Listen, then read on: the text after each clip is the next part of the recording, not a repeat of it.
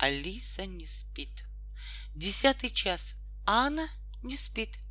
Я сказал, Алиса, спи немедленно, а то... Что а то, папа? А то я приведи Афоню бабе Еге. А кто такая баба Яга? Ну, это детям надо знать. Баба Яга, костяная нога, страшная, злая бабушка, которая кушает маленьких детей, непослушных. Почему? Ну, потому что она злая и голодная. А почему голодная? Потому что у нее в избушке нет продукта провода. А почему нет? Потому что избушка у нее старая-престарая и стоит далеко в лесу.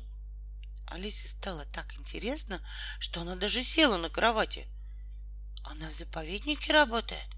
Алиса, спать немедленно. Но ты ведь обещал позвать бабу Ягу. Пожалуйста, папочка дорогой, позови бабу Ягу. Я позову, но ты об этом очень пожалеешь. Я подошел к видеофону и наугад нажал несколько кнопок. Я был уверен, что соединения не будет, и бабы Яги не окажется дома. Но я ошибся. Экран видеофона просветлел, загорелся ярче, раздался щелчок, кто-то нажал кнопку приема на другом конце линии. И еще не успело появиться на экране изображение, как сонный голос сказал «Марсианское посольство слушает». «Ну как, папа, она придет?» — крикнула из спальни Алиса. «Она уже спит», — сердито сказал я. «Марсианское посольство слушает», — повторил голос. Я повернулся к видеофону. На меня смотрел молодой марсианин. У него были зеленые глаза без ресниц. «Простите», — сказал я, — «я, очевидно, ошибся номером». Марсианин улыбнулся.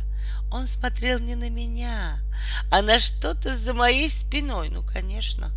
Алиса выбралась из кровати и стояла босиком на полу. «Добрый вечер», — сказала она марсианину. «Добрый вечер, девочка. Это у вас живет Баба Яга?» Марсианин вопросительно посмотрел на меня.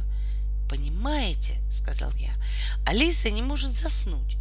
И я хотел провидеофонить Бабе Яге, чтобы она ее наказала. Но вот ошибся номером». Марсианин снова улыбнулся. «Спокойной ночи, Алиса», — сказал он. «Надо спать, а то папа позовет Бабу Ягу». Марсианин попрощался со мной и отключился. «Ну теперь ты пойдешь спать?» — спросил я. «Ты слышала, что сказал тебе дядя с Марса?» «Пойду. А ты возьмешь меня на Марс? Если будешь хорошо себя вести, летом туда полетим». В конце концов Алиса уснула, и я снова сел за работу и засиделся до часу ночи. А в час вдруг приглушенно заверещал видеофон. Я нажал кнопку. На меня глядел марсианин из посольства — «Извините, пожалуйста, что я побеспокоил вас так поздно», — сказал он. «Но ваш видеофон не отключен, и я решил, что вы еще не спите. Пожалуйста, вы не могли бы помочь нам?» — сказал марсианин. «Все посольство не спит. Мы перерыли все энциклопедии и изучили видеофонную книгу, но не можем найти, кто такая Баба Яга — и где она живет?